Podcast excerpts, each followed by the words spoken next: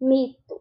Além de ser uma inverdade e não ter uma fonte segura, seguir determinadas dietas não muda o pH do organismo.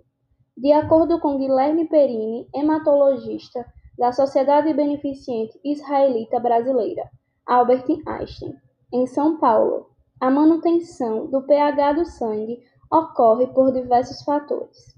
A manutenção do pH do sangue, na verdade, depende de uma série de mecanismos fisiológicos do nosso organismo, que incluem a função renal e trocas gasosas pela respiração.